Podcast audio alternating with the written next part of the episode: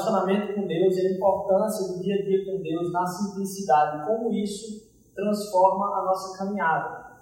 A gente falou sobre aspectos de chegar a Deus em, em coisas simples, em ouvir a voz dele e obedecer.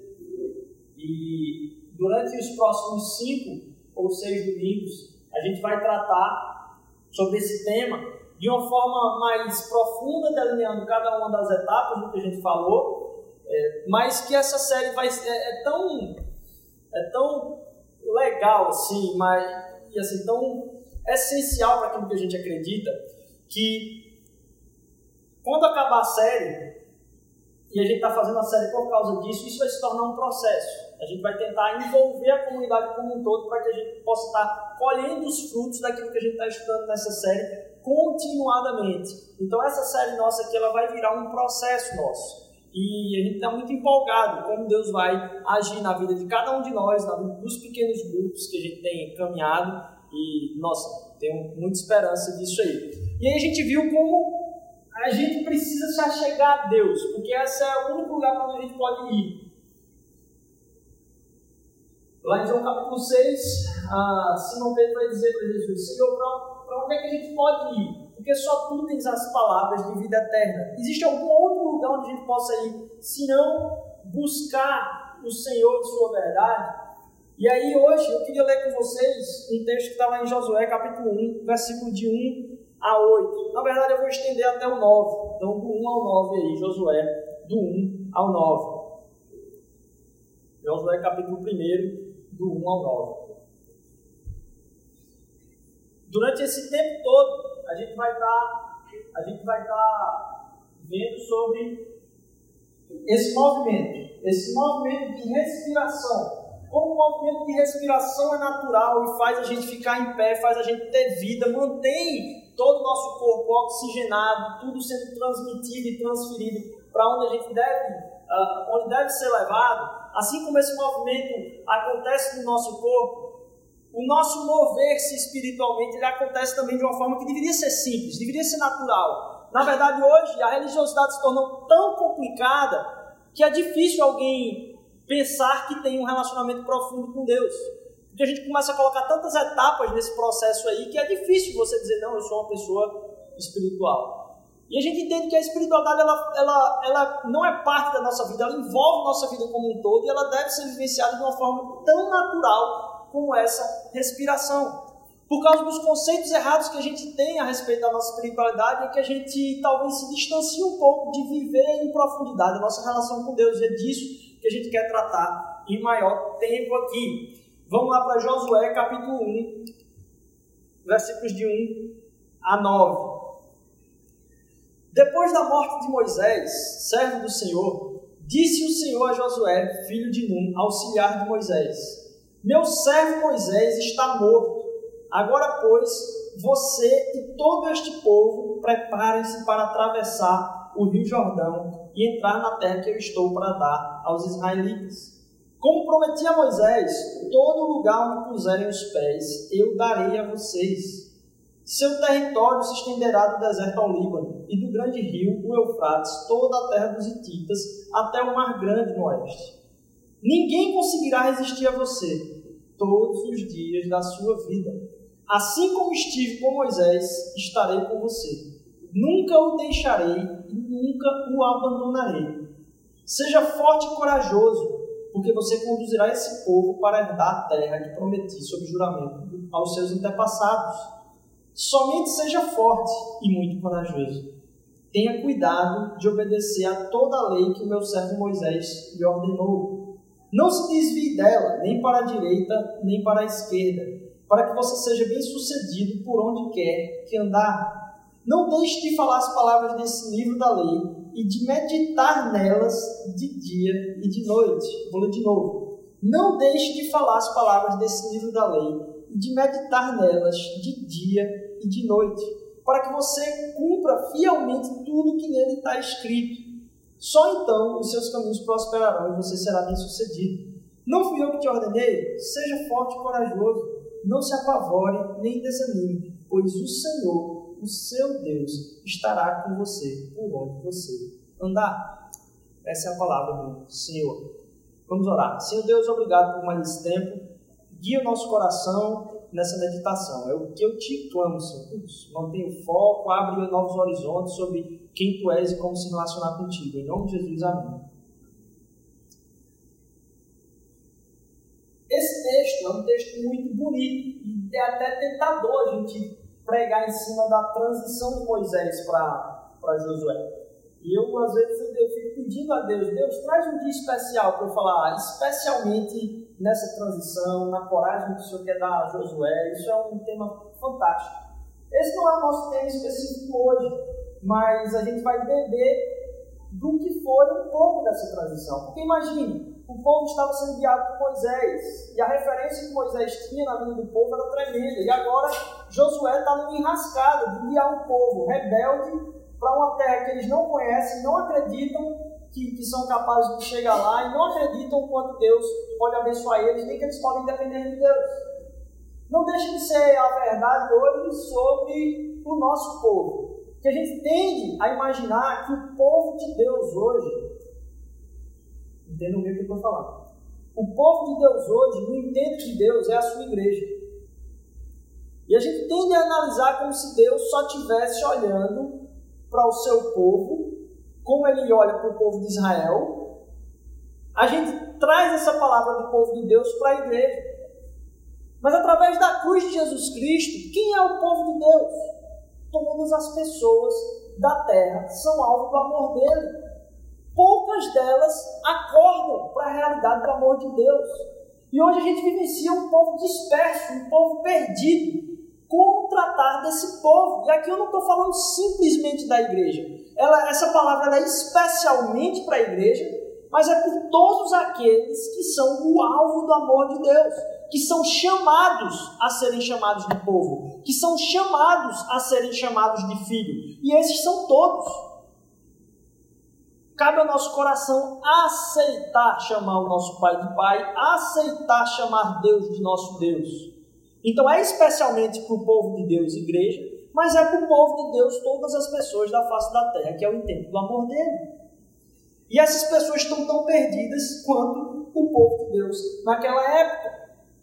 E aí, é, eu vou lembrar um pouquinho aqui, aquilo que a gente estava vendo. Nesse movimento de inspirar e expirar, e traduzindo isso no relacionamento com Deus, a gente analisou duas perguntas que a gente às vezes passa despercebido. A gente trata a nossa espiritualidade como sendo ir para algum lugar, entenda-se igreja, um domingo, ou visitar alguns cultos de oração, ou assistir alguns tipos de pregação, ou... mas é, é algo que você vai consumir simplesmente.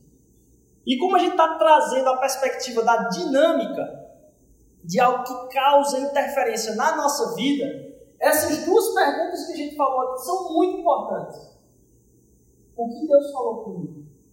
Porque não é simplesmente, ah, aquele pastor falou uma palavra bonita, aquele pastor falou algo que é muito interessante. Não. Em todas as áreas da minha vida, o que é que Deus tem falado comigo? Ele fala comigo através das circunstâncias, ele fala comigo através de outras pessoas, ele fala comigo especialmente através da palavra, e dentro da palavra, especialmente através do Evangelho. O que é que Deus tem falado com você? E eu não estou falando aqui de uma experiência clara, não. Porque, na verdade, provavelmente ele tem falado o tempo inteiro. Só que o nosso coração não está aberto para continuar fazendo essa pergunta. Nosso coração está aberto a Deus para Ele resolver nossos problemas. Então a gente chega a Deus em desespero para resolver os nossos problemas. Mas numa conversa simples, entender o que, é que Deus está falando comigo. Quem são as pessoas que estão angustiadas, que estão à minha volta quais são os defeitos de caráter que eu tenho que tratar na minha vida, porque essa pergunta é instigadora à mudança. O que é que Deus falou comigo? A inspiração. E o que é que eu vou fazer a respeito disso? Porque não basta ouvir simplesmente. Para que ouvir se eu não vou colocar em prática? Então, essas duas perguntas elas fazem ah, parte dessa dinâmica. O que é que Deus tem falado comigo e que é, o que é que eu vou fazer a respeito disso? O que é que eu estou recebendo de Deus? O que é que eu estou colocando prática na minha vida? Inspire e expire. Como eu estou ouvindo a Deus e como eu estou obedecendo a Deus. é o, a dinâmica da caminhada, porque às vezes a gente tende a, de novo, complicar demais a nossa religião e a nossa religiosidade. Deus nos chamou para um relacionamento profundo com Ele. Como é que está sendo, uma pergunta resumida seria, como é que está sendo a conversa de vocês aí? Como é que tem sido as saídas de vocês? Como é que tem sido os cafezinhos que você tem tomado aí com Deus? Como é que tem sido essa busca expressa de ouvir a Deus e colocar isso em prática? Porque se traduz nisso nossa caminhada com Deus, em conversar, ouvir dele e obedecê-lo. O mandamento de Cristo, e isso a gente vai dar uma, uma, uma caminhada durante a semana nisso também, é que a gente se ame uns aos outros, entendendo o amor que ele demonstrou na nossa vida, que a gente possa permanecer nesse amor. O que é que Deus tem falado comigo? O que é que eu tenho feito a respeito disso? Senhor, em cada momento da minha, do meu dia a dia, nas minhas angústias, me pergunto, Pai, o que é que você está querendo dizer para mim com isso aí? Porque pode acontecer uma coisa muito boa, Deus está te direcionando para algum lugar, e pode também acontecer um desastre na sua vida. E aí você tá, deve perguntar do mesmo jeito, Pai, o que tu queres falar comigo? Talvez você precise ser mais frágil, talvez você seja até muito forte. E Deus está dizendo, pode se quebrantar dentro de mim, pode chorar dentro de mim, pode clamar a mim, pode às vezes até espernear e reclamar. Nos salmos vocês vão encontrar vários trechos onde o, o, o, salmista ele vai se declarar diante de Deus, não só angustiado, mas questionando, confrontando a Deus.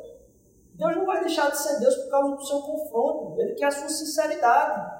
Então, alguns, alguns momentos em que você vai expressar tudo aquilo que você está sentindo para Ele, mesmo que seja algo que você sabe que não deveria fazer, talvez seja o momento certo para que Deus se revele. O que é que Deus falou comigo? O que eu vou fazer a respeito disso? Ouvir e obedecer, ouvir e obedecer. E aí, para gerar uma dinâmica aqui de mais memorização, a gente tem tratado isso como sendo o nosso oxigênio.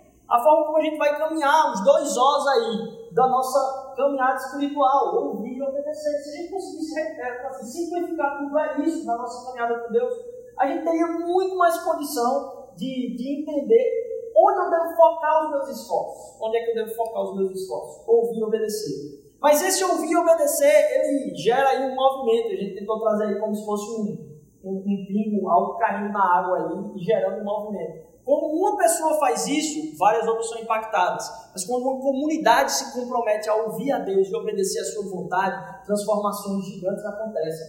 Então esse processo que a gente tem entendido é o de ouvir a Deus, compartilhar o que a gente ouviu. Porque não pode ficar só para nós.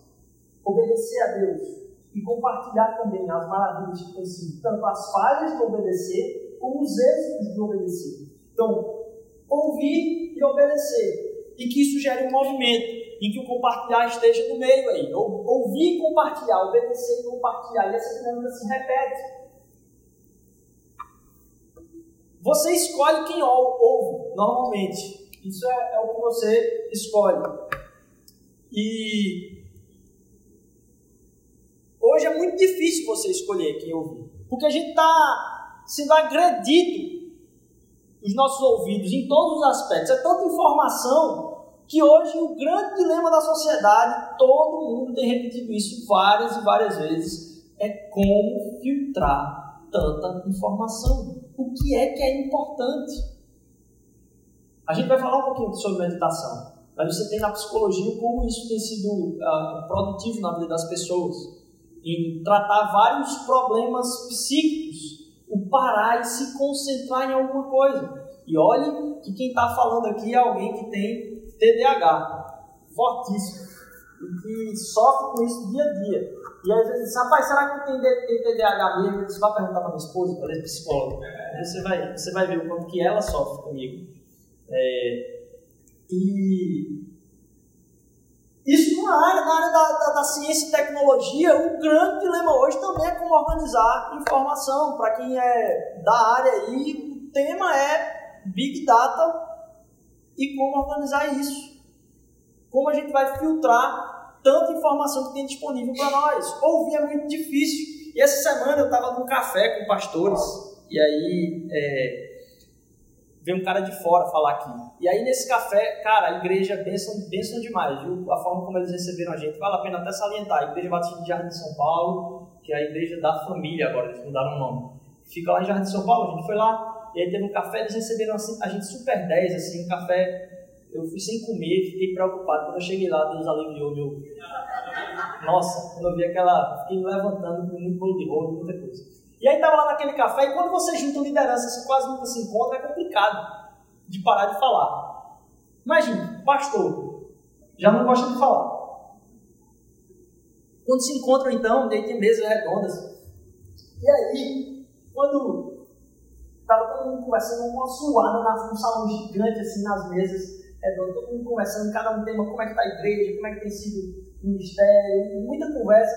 E aí um cara foi lá na frente e disse, meus irmãos, é muito bom ter vocês aqui, pra gente é, é uma alegria ter vocês, acho que hoje vai ser um dia muito especial, vamos começar louvando ao Senhor e a gente ah, vai continuar cantando aí. Aí o cara já estava sentado com o violão lá na frente e começou a tocar e cantar louvores. O cara tocava bem e a voz dele era muito bonita. Quem disse que alguém cantou com ele? Todo mundo continuou ali conversando nas suas mesas, uma zoada, e o cara lá na frente, tocando sozinho, uns louvores empolgadíssimo, empolgadérrimo, assim, persistente. Esse cara é tão persistente que o, o pregador, depois, no momento seguinte, o pregador foi começar o, a finalização da palavra dele e ele começou a dar, fazer aqueles dois acordes lá no final, né? Ele fazendo aqueles dois acordes. Ele ficou em dois acordes por mais ou menos meia hora para você ter ideia da, da, persistência do cara. E o cara terminando a palavra ali. E eu virei para um amigo meu que é pastor e músico um lado e disse, cara, já desce uma olhada ali no cara do violão, como é que ele está fazendo. E ele começou a olhar e começou a ficar espantado também. Mas no começo, ele estava ali, tocando lá no final, no cantinho, e todo mundo aqui conversando. E eu estava pensando, nossa, como é difícil escolher ao que prestar atenção. E hoje em dia é como se esse mesmo ambiente se formasse no nosso dia a dia. Tem tanta coisa acontecendo e a gente tem condição de prestar atenção a tanta coisa que focar no importante se torna difícil. E se tratando da nossa caminhada com Deus, e se tratando, e se tratando da nossa espiritualidade, e se tratando desse nosso relacionamento com o Pai, qual é o barato? Qual é a coisa que mais empolga? O que é que deveria ser o foco? Aquilo ao qual a gente deveria se atentar? Tudo passa pelo Evangelho. O Evangelho é o que a gente deve manter a atenção. Mas de que forma na nossa caminhada a gente pode absorver um pouco mais disso aí? O que, que a gente precisa fazer para experimentar essa espiritualidade no nosso dia a dia? O que é que Deus quer nos dar? O que Deus tem de propósito para esse relacionamento conosco? Nessa sociedade é, dispersa, a batalha é então pelo que realmente importa. E as igrejas acabam entrando nisso. A gente começa a dizer que uma coisa é mais importante, outra coisa é mais importante. O risco para a igreja é que a gente comece a se tornar disperso em nossa ação também. Alguns vão dizer que o foco da igreja é a adoração. E aí a adoração se entende a louvor. E aí você vai criar muitas coisas de louvor dentro da igreja. Outras vão dizer que é ação social, então a, a, busca por transformar a realidade ao redor vai ser algo que é o foco. Mas nós fomos chamados para um relacionamento profundo com Deus e uns com os outros, amar a Deus sobre todas as coisas e amar uns aos outros. E a gente acaba complicando isso em processos que não dignificam a simplicidade do relacionamento com Deus. Isso é um risco tremendo para a nossa comunidade. E ouvir a Deus se torna difícil buscar esse relacionamento com Ele. É difícil porque a gente vive num mundo muito movimentado e a gente tem muitos compromissos. Mas eu acredito, eu tenho a entrar na jogada de acreditar que a gente não tem tempo. Eu acho que poderia dizer que não tem tempo. Quem ainda tem aqui o Nokia 1100 aqui? Quem sabe o que é o Nokia 1100? Nokia 1100 era aquele celularzinho branco, o mais simplesão, o mais fininho possível, que só tinha o jogo da, da cobrinha ali e acabou-se. Não tinha mais nada que você pudesse fazer nele. Quem é que ainda tem esse, essa raridade? Por sinal, parece que nos leilões aí tá ficando cada vez mais caro aí o negócio. É uma relíquia hoje, um, um monumento aí da tecnologia moderna. Nokia 1100 poucas pessoas se comprometem a ter ele. Eu já encontrei uns bichos do mato aqui que, que não, eu sou raiz mesmo, vou, vou usar celular porque é celular mesmo.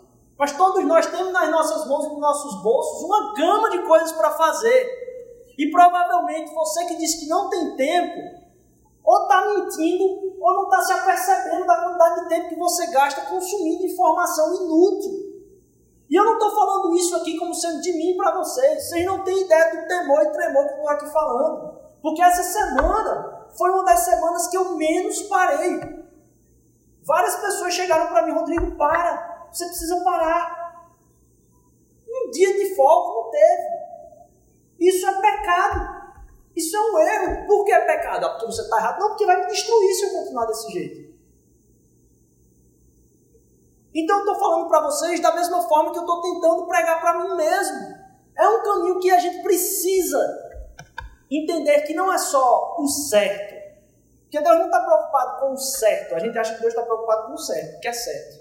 Deus não está preocupado com o que é certo. Deus está preocupado com o que nos dá vida. E quando ele mostra um caminho para a gente, é porque ele está dizendo: esse caminho aí é destruição para a sua vida, esse caminho aqui é salvação para a sua vida. Muitas pessoas, muitas pessoas, em nome do certo, têm causado muita injustiça. Voltando um pouquinho sobre o nosso tempo de prioridade, comece a cogitar o quanto você não está mentindo para os outros e o quanto você não está mentindo para você mesmo, que você não tem tempo para as coisas importantes. Se estiver achando isso, pegue um, um, documentário de algum CEO aí da vida que tem umas 500 empresas para cuidar e veja quantas coisas ele faz, além de tudo que, que ele consegue fazer durante a semana e dar conta de um bocado de coisa para coisas mais simples. A gente mente para a gente mesmo que a gente não tem tempo, e o tempo que a gente gasta consumindo isso aqui, consumindo Instagram, consumindo Facebook, consumindo televisão, consumindo Netflix, consumindo. E a gente acha que a gente não tem tempo. Não é verdade, a gente joga fora o nosso tempo em coisas que são não preciosas, são legais, são boas, importantes, mas elas existem uma ordem de prioridade, uma ordem de importância. E o que, que a gente quer tratar aqui através dessa série, é levar de volta o encontro na palavra de Deus como sendo a principal importância. Lá em Josué a gente leu: olha, não deixe de falar e meditar nessas palavras dia e noite. É isso que vocês precisam. Medita, busca em mim, de ouvir, Senhor, fala comigo. E essa palavra é eterna, foi o que a gente viu no começo. Ontem eu estava dando uma aula sobre ah, para lideranças de jovens, ah, para algumas lideranças do Recife de, que trabalham com o Ministério de Jovens.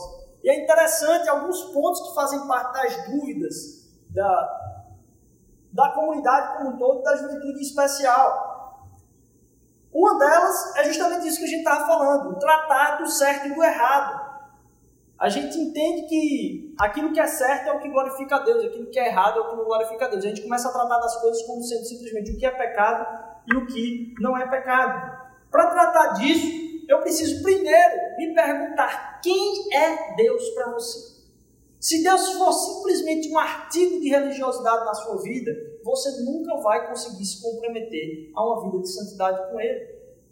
Mas se você começa a enxergar Deus, alguém que morreu por você, que deu a vida por você, que tratou a sua vida como preciosa para Ele, você começa a buscar um relacionamento com Ele, e sabendo que Ele é um Deus, não um Deus criatura, não um Deus que é mais alguma coisa no meio da criação. Não, Deus não é criação, Deus é criador e o único que é criador. O único que não se enquadra na categoria criação é o nosso Deus.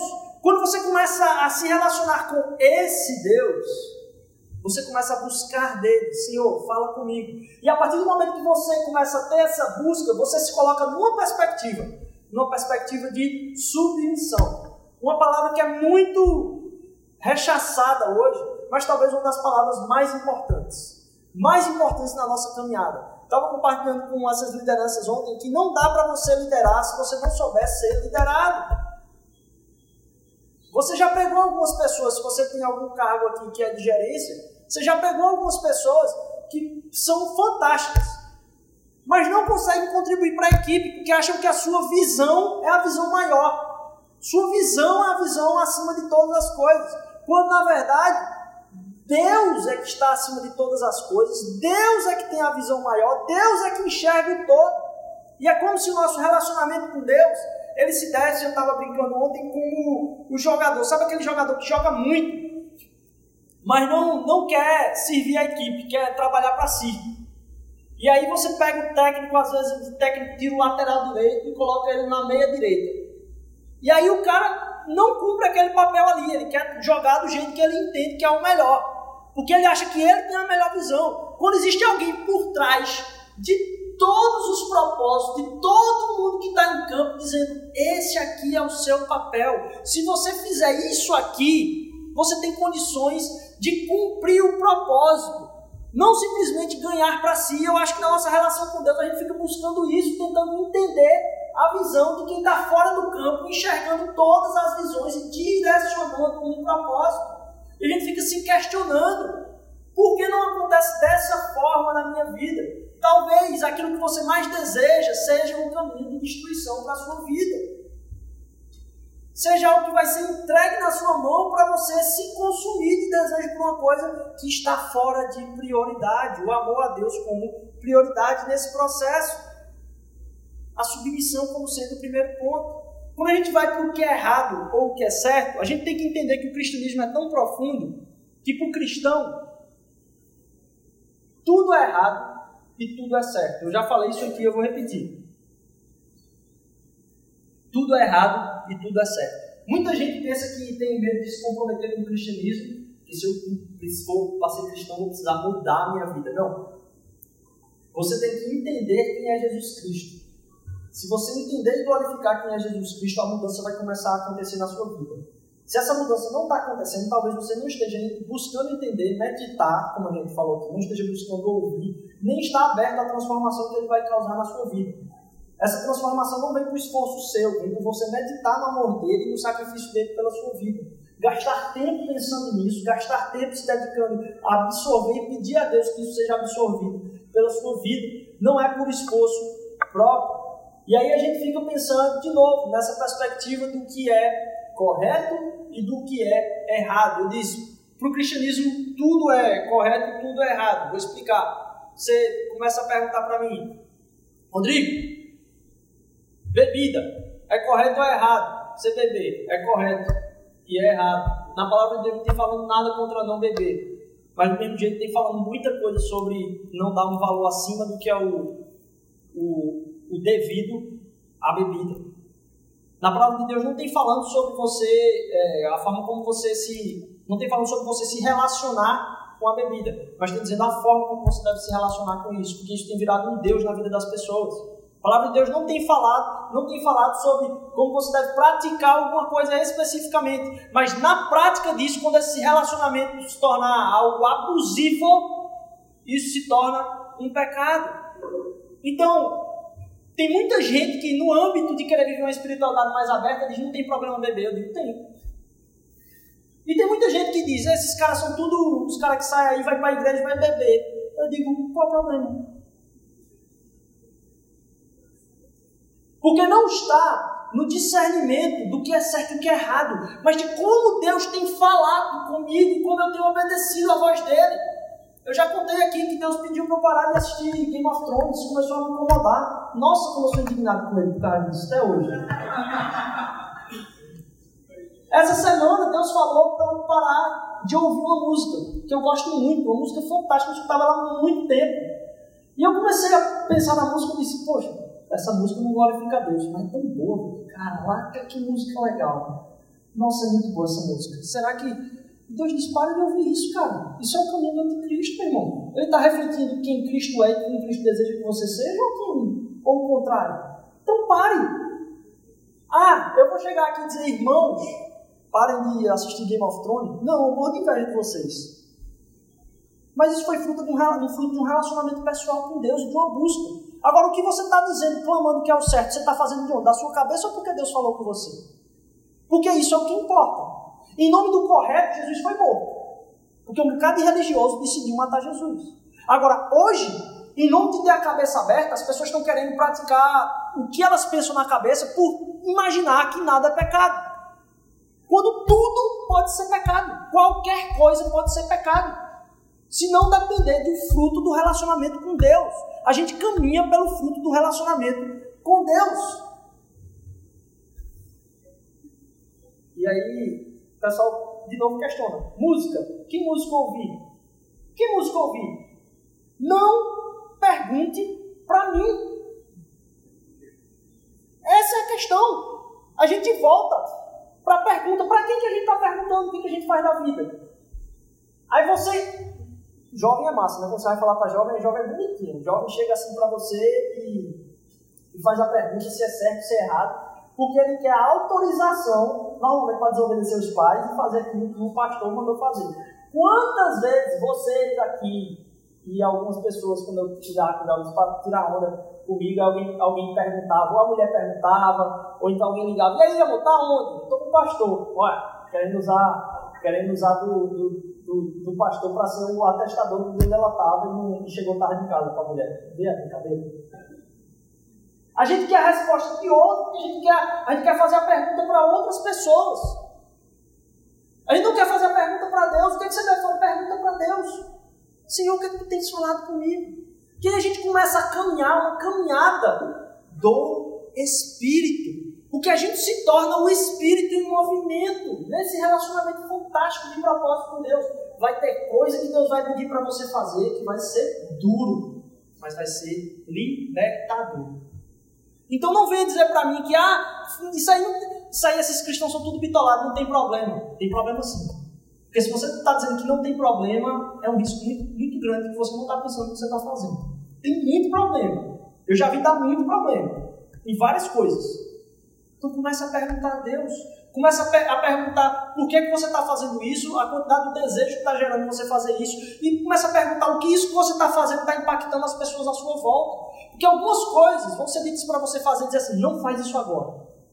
Aí você vai entender, tem problema fazer isso? Não, mas agora tem. Se Deus começar a incomodar, o que é que as pessoas vão. Para, para, não faz, não faz. Romanos 14 vai dizer, ó, que a tua consciência está começando a questionar a sua cabeça, dê dois passos para trás e não faça. Fique seguro de não fazer. Não tem a ver com uma lista de regras, simplesmente. Porque, de novo, a gente quer todo motivo do mundo para se libertar da dependência de perguntar a Deus. Esse é o problema. Todas as decisões da nossa vida dependem desse relacionamento diário com Ele. Seria muito bom se eu chegasse aqui para vocês e dizer: irmãos, se comprometam a vir aqui no domingo. Vocês estão faltando muito domingo, pessoal. A gente disse até o quê? Qual é o meu compromisso com Deus? Ir na igreja domingo. E não ter um relacionamento profundo com Ele. Por causa disso, a gente começou a entender o avivamento por causa da dificuldade direta a Ele. A gente começou a ter uma dificuldade no que é o barato da espiritualidade. E as pessoas começaram a trazer essa palavra, avivamento. As pessoas começaram a trazer esse barato do que é aquilo que é avivado, aquilo que é empolgante. E você começa a tratar o avivamento. Um culto é bom mesmo, um culto é pauleira, quando você arrepia os cabelos, fica você, poxa, hoje o culto foi. E a gente trata como a presença de Deus fosse algo que é simplesmente o empolgar da nossa vida. Como se o avivamento fosse algo que é, a gente pudesse manipular para produzir nas pessoas. Como se aquilo que Deus fizesse na nossa vida fosse simplesmente algo que é empolgante. E é, é empolgante. Mas não se reduz a isso. Se fosse esse êxtase, porque aí você tem os eventos, shows, as coisas tudo gospel aí que tem hoje, você vai para lá e você sai no poder. Hoje o culto foi o poder, hoje foi da vitória, hoje foi Mas onde está sendo aberta a palavra de Deus e proclamado o Evangelho, há libertação, há cura, há poder. Porque o Evangelho é o poder de Deus para a salvação da nossa própria vida. De viver no nosso próprio engano, mas viver agora pleno em Cristo. Isso é que é o poder. Se o avivamento acontecesse quando o negócio tivesse um som lá em cima, as luzes, a fumaça, o show. Quem era o maior avivador do Brasil tivesse uma disputa, talvez entre Luan Santana, Simone Simara, é, Safadão, e as pessoas começassem a agir como se isso fosse avivamento. Porque ali as pessoas saem com a. tudo arrepiado ali, cantando e dizendo: Isso aqui é adoração. Isso que é? Mas não é. Não o é. A gente depende de um relacionamento pessoal com Deus. E a palavra dele é é ministrada na nossa vida. A chegar diante dele. E aí, nesse movimento do, do Espírito de Deus, a gente, a gente se reduz a, a caminhar de duas, duas formas. Deixa eu ver se. A caminhar, primeiro, em arrependimento, ouvindo Ele. O que é que Deus falou comigo? O que é que está de errado em mim? O que é que, poxa, que falhas de caráter? Por, começa a entender por que coisa você está mentindo hoje. O que é que tem feito você mentir? Aquelas mentirinhas que você solta de leve assim. Isso reflete uma insegurança de quem Deus tem sido para você, enquanto âncora da sua vida. O que é que tem sido de falha tratada? Por isso que é difícil ouvir. Porque eu não tenho como dizer, ah, isso aí não tem problema. Tem problema sim pode estar afetando a sua vida. Agora, quando você fala para o outro e diz isso tem problema, provavelmente talvez não, talvez não tenha. Você tem que sentar com o outro e ouvir o outro do mesmo jeito. Ouvir a ele também. Então, ouvir e compartilhar o que é que Deus tem feito comigo, na nossa caminhada. Deus fala conosco. Quando Deus fala conosco, perguntar, Senhor, como tu estás falando comigo? E se arrepender desse processo. Por isso que é tão difícil buscar Deus, porque vai causar transformação na nossa vida. Hoje, a gente vê uma transição aí do mundo moderno para o mundo pós-moderno. Eu não vou entrar na parte filosófica disso, alguns vão chamar de hipermodernismo e outras é, características. A realidade é, hoje a gente tem bolhas de pós-modernismo ou hipermodernismo na nossa nação e em todas as nações. A gente tem algumas bolhas dentro de uma sociedade que majoritariamente ainda é moderna, ainda está na fase ah, de que precisa de prova. No modernismo, as pessoas, na fase moderna da sociedade, as pessoas perguntavam o porquê das coisas. O que é que é a coisa certa? O que, que é o que, que é o certo? Como é que se faz? A busca pela excelência, o sacrifício em nome da ciência, o aprofundamento em nome disso aí.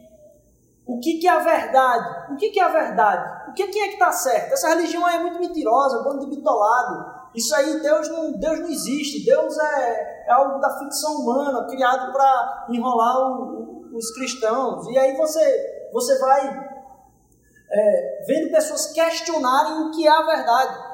Na fase pós-moderna, as pessoas não estão preocupadas com a verdade. Para elas não é possível buscar a verdade, cada um tem a sua verdade. Na, nas, nas gerações anteriores, as pessoas eram educadas com muita severidade no que é certo e o que é errado. Hoje as pessoas são educadas em aproveitar a vida, entender como elas podem realizar os seus próprios sonhos. Então, que a essência da sua própria identidade tem sido a busca das pessoas e não cumprir o seu papel na sociedade com em gerações anteriores. Não existe a, a, a carreira certa. Antigamente, meu amigo, você não escolhia tanta carreira, não. O pai dizia que o que você ia fazer, você faria. Se fosse muito rebelde, depois de você terminar, você entregava o diploma a ele e mudava de profissão. Mas aí não tinha tanta. Só o que é que você vai fazer da vida. Não, você vai matricular no colégio, você ia lá e cumpria o papel que o pai estava fazendo. Então, a busca das pessoas na geração anterior o que é certo e o que é errado. Hoje, a nossa busca, inclusive espiritual, é em relação ao que é essência. O que é que é essência. E aí, ah, você pode perceber isso, por exemplo, se antes você tinha muita, muita questão de construir muitos prédios muito altos, hoje ainda tem. Mas você passou um século aí de explosão de prédios muito altos de gente querendo mostrar a megalomania, quem é que é o maior, quem é que detém o conhecimento, quem é que produz mais. Hoje você tem pessoas buscando comunidades agrícolas, comunidades que vão produzir sua própria horta, lá tentando viver aquele negócio mais relacional. É, pessoas que antes estavam em busca de ter a coisa mais saborosa, com quanto mais açúcar melhor, hoje buscam uma coisa que é fit, a coisa que é orgânica, a coisa que é. A gente passou de uma busca do que é excelente. Porque hoje, aquilo que se faz enquanto assim, pirotecnia não empolga tanto quanto a autenticidade. A nossa busca enquanto comunidade não é fazer pirotecnia, nem ser megalomaníaco, nem buscar fazer isso aqui crescer loucamente. É para que isso aqui se torne uma comunidade autêntica. Porque é isso que impacta a vida das pessoas. É ou não é de verdade isso que eles estão vivendo? E a palavra de Deus vai dizer que as pessoas vão ser incomodadas pelo amor dele quando elas enxergarem a unidade em nós, quando elas enxergarem aquilo que é profundo em nossas vidas. A contextualização, então, não é simplesmente pode ou não pode, e o nosso negócio não é a cultura. Por mais que a gente entenda que a gente deve influenciar a cultura, o negócio dessa comunidade é o próprio Evangelho. A gente não pode cair em tentar entender o risco das coisas excelentes. Aqui, quando o louvor for tocar, se acontecer alguma coisa errada, e daí? Isso aqui é um show que a gente está produzindo ou é uma família? Qual a gente está curtindo um tempo de adoração a Deus? Muda muito a perspectiva. E aí você começa a tratar da meditação. A meditação é uma busca em vários campos hoje. É, e várias pessoas buscam a meditação de diversas formas. A meditação, quando a palavra de Deus vem tratar, não é para fugir de algo, mas para se comprometer mais com aquele algo. Você conseguir focar naquilo que é importante. Quando Deus fala conosco, Ele provoca mudança. Então há um risco da gente querer dispersar da mudança, para querer viver no êxtase, no transe, no, no ápice de uh, viver, sei lá, no, numa realidade paralela. Esse não é o motivo da meditação bíblica. Quando Deus fala conosco, Ele provoca então mudanças. Você vê a quantidade de loucura que acontece aí na, nas religiões e inclusive em comunidades cristãs, de loucuras que fazem as pessoas chegar em êxtase e transe. Pessoa lá fazendo uma loucura e ah, o que é importante? O que é importante é falar em língua. É impressionante como Deus não deu essa massa cinzenta aqui à toa. Ela é o centro do como a gente diagnostica e dá discernimento à nossa caminhada. Então ela tem uma importância elevada. Até mesmo quando a palavra de Deus vai falar em línguas, ela fala que tem que ter um intérprete no meio da congregação para que aquilo faça sentido para a comunidade. É que aquilo não existe? Não, aquilo existe é importante.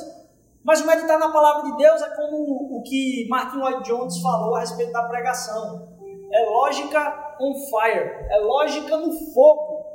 Porque quando você começa a meditar na verdade, aquele negócio vai te consumindo. Quando a palavra da verdade vai sendo ruminada dentro de você, aquilo vai gerando cada vez mais um produto que é fruto do Espírito Santo de Deus. Você pode ir para diversas religiões aí, tem as mesmas práticas que você enxerga nessas coisas toscas que colocam no YouTube a respeito do cristianismo. Você vai encontrar isso no banda, candomblé, você vai encontrar isso no espiritismo, a galera deitando, rolando no chão, falando em outras línguas, em várias coisas acontece isso. Há um convite de Cristo a meditar na verdade do amor dele. E meditar nesse amor transforma a nossa vida se colocar, se ancorar nisso, transforma nossas vidas. Lá em Salmo capítulo 1, a gente vai ter outro convite, dizendo que aquele que é bem-aventurado não se detém no caminho dos pecadores, nem se assenta na roda dos escarnecedores, antes o seu prazer está na lei do Senhor, e na sua lei medita de dia e de noite. Quando a gente começar a buscar isso com profundidade, entender que esse simples conversar com Deus através da Sua palavra é tudo que a gente depende para ouvir dele ser transformado, a gente vai ter uma vida muito mais leve, porque a gente não vai estar botando peso em outras coisas, mas no que importa, no foco, no simples, ouvir e obedecer a Deus. Uma vez eu ouvi algo que me fez dar um salto no meu compromisso com essa, com essa leitura de buscar isso, inclusive junto com a minha esposa. Às vezes a gente farrapa, mas isso mantém a gente no trilho. Que é. Alguém compartilhou que uma experiência com uma doença muito grave fez o médico dizer para ela assim: olha, você precisa tomar isso aqui antes de dormir, certo? Se você não tomar isso aqui, você vai morrer. E ele começou a enxergar para a palavra de Deus desse mesmo jeito. Não é simplesmente um hobby, é algo que eu dependo, é algo que eu preciso. Se eu entender como sendo algo que, se eu não começar a enxergar isso como sendo uma fonte de água viva para a minha vida, eu não vou dar devida importância para isso. Luz no meu caminho. Lâmpada para os meus pés. É a tua palavra. Luz no meu caminho. E entenda, quando a palavra de Deus está falando luz e lâmpada, não é essa lâmpada que ilumina tudo. Num caminho de noite escuro, quando não tinha eletricidade, a lâmpada de luz estava aqui, ó, um passo, outro passo, um passo, outro passo. Ela não iluminava um facho gigantesco. É cada passo. A palavra de Deus é luz e lâmpada para o meu caminhar. Nesse relacionamento com Ele diário. E aí eu vou para o último ponto aqui. Para lembrar um pouquinho vocês, hoje a gente falou sobre a importância de ouvir a Deus e de buscar. A gente falou sobre o que é o barato, o que, é que traz êxtase, que é meditar nessa verdade. E o que ela produz, a sintonia de entender. A última frase do texto que a gente leu, lá em Josué capítulo 1, que ele diz: Não fui eu que te ordenei ser forte e corajoso, não se apavore nem se desanime, pois o Senhor, seu Deus, estará com você por onde você andar. O Senhor teu Deus vai estar contigo por onde tu andares. Ontem vocês viram algo que poucos fugiram de, de presenciar uma parte. Foi isso Por que, que a gente se importa com algumas pessoas específicas considerando elas importantes? Me justifique uma coisa porque esse casamento é mais importante do que qualquer outro. A gente não sabe explicar. A gente só sabe que a gente dá mais importância para isso. É natural. Mas a gente considera algumas pessoas mais importantes. Isso é natural. E o casamento real ontem, rapaz, mesmo que você. Mesmo que você. É engraçado, né? Porque aí ontem tinha um bocado de. É engraçado ver na internet. Um bocado de mulher clamando independente, sendo aquela que caminha sozinha, que não sei o quê, cheia de lágrimas, vendo E um bocado de macho que fica cantando: ser solteira é melhor, ser solteira não sei o quê. Eu disse, caraca, que massa. Porque a verdade, ela não muda. A palavra de Deus não muda. União e intimidade é o que a gente busca. Está no íntimo do nosso coração.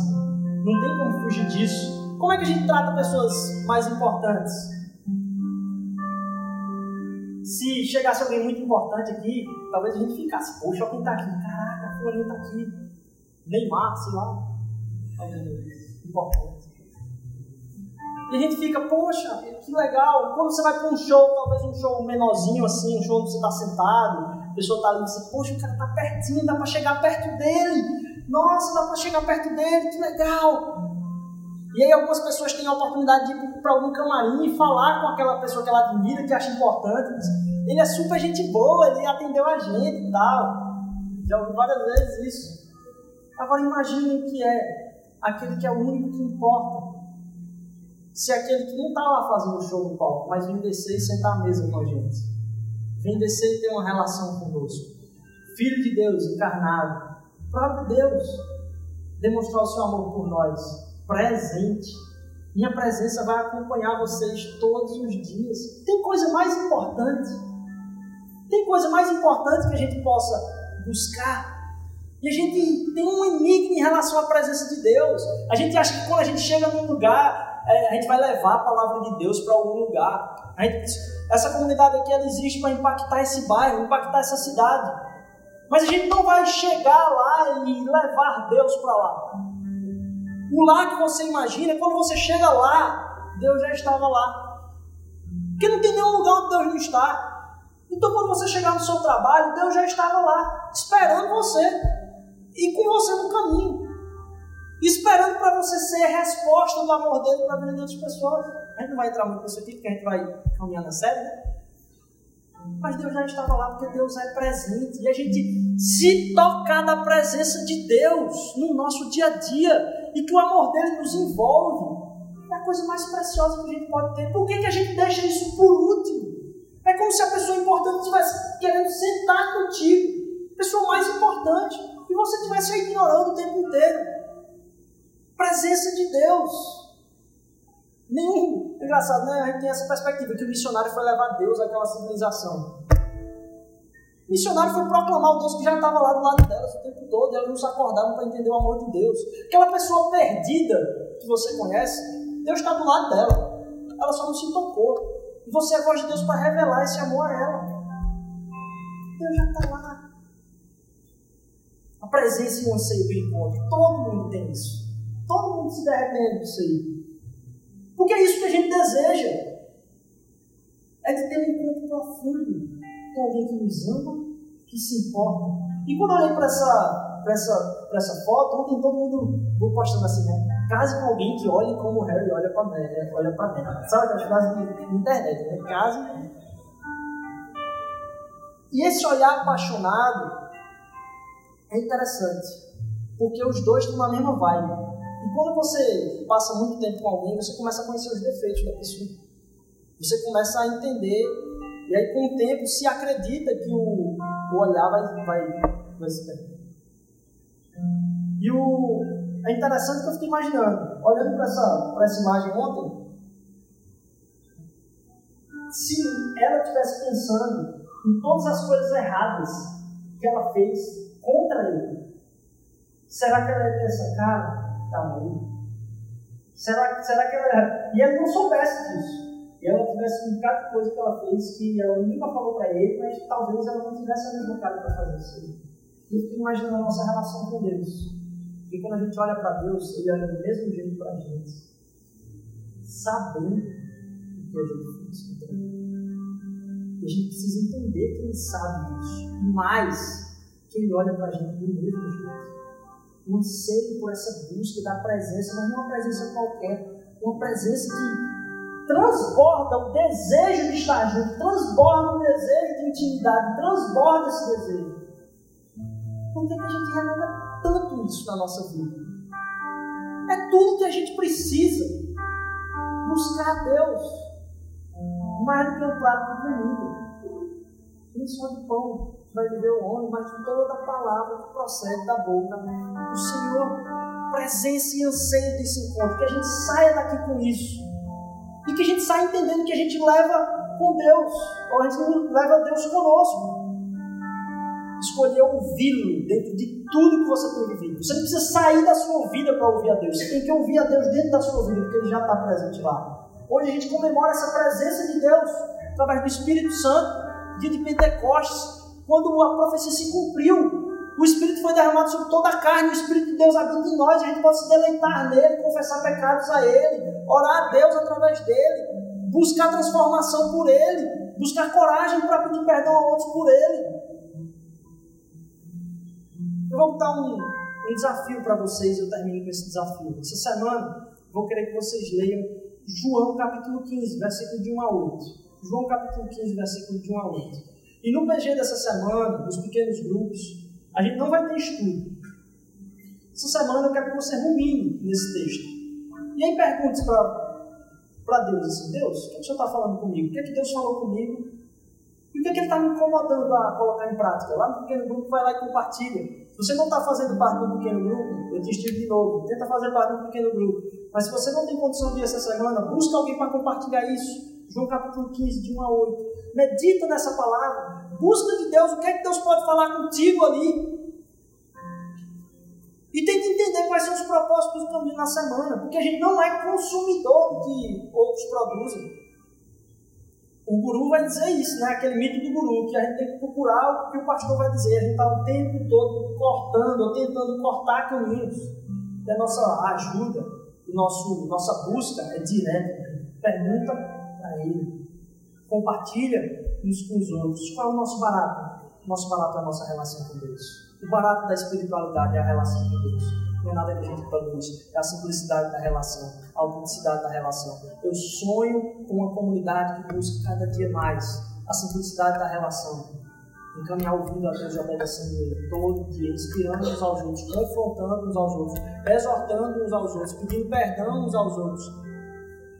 Isso é possível a gente ouve a Deus. Pergunta aí, o que é que eu faço?